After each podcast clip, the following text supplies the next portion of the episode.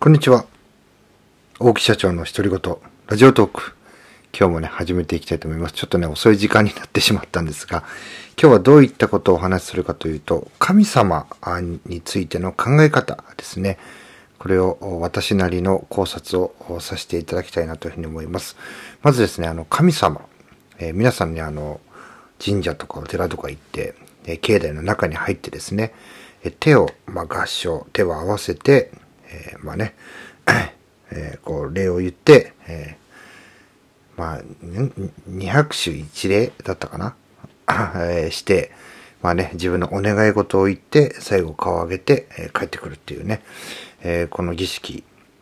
これ皆さんもね、共通で、えー、知ってることかなというふうには思うんですけども、まず神様の神という字ですね。左がこう示す線というんですかね。で、右側に申すって書きます。で、この左側のはですね、えー、人がですね、手を合わせてお辞儀をしているものが原型になっています。そしてお辞儀をしてお願い事を申す、申している姿を書いて、神というふうにね、漢字になったというね、えー、これ歴史があるんですけども、えー、その神様じゃね、正体何なのかって言ったらね、鏡なんですよね。僕らがお願いしている先には、鏡があるんですよ。必ずあります。で、神様の正体、パッてね、これはまあ見ちゃいけないんですけどね、本当は。見ると鏡。あとはね、おみこし担いでる人、わかりますよね。御霊って言ってね、えー、鏡の、神様鏡になってますね。そこに、えー、この御霊を入れて、それをね、出すとこう、あの、見てはいけないっていうふうにね、言われたりしているんですけども、必ずね、えー、神あるとこに鏡ありっていうようなね、えー、状態なんですね。えー、自分が話すことが、ね、鏡ですので、自分に返ってくると。だから、こうやってね、強く念じたこと、強くお願いしたことは、良くも悪くも、え自分に返ってくるっていうね。えなので、え自分のしたことっていうのは自分に返ってきますよと。で、私はね、そういう自分のしたことが自分に返ってくるっていうような体験をですね、数多くしてきました。えー、起業してからも同じなので、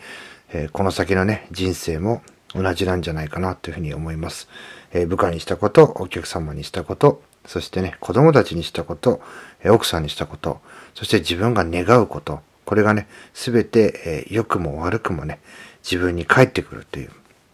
なのでね、え神様の漢字っていうのはそういう人間の動作っていうのはね、え語源にな、まあ、描写が、え原型になってますし、え必ずね、自分がお願いしているその先には、鏡があると、えいうことで、え自分に返ってくるっていうことでね、やっぱり気をつけなきゃいけない。だからね、よくあの、呪うとかね、えー、そういういろいろね、いろんなやり方がありますけども、最終的にはね、え自分に返ってくるものですので、えー、結局ね、えー、誰々をね、こう、なんとかしてやりたいというふうに思ってもね、それがね、達成したとしても、それがね、またね、同じような形になって自分に返ってくるっていうのはね、まあ、今までお話ししたような話っていうのが、えー、こう、原型になっているっていうね、これは僕はね、こう非常に信じてますので、これをね、今日はお話をして終わりにしたいと思います。今日は神様についてですね、お話しさせていただきました。えー、最後まで聞いていただき、ありがとうございます。また、次の配信でお会いしましょう。さよなら。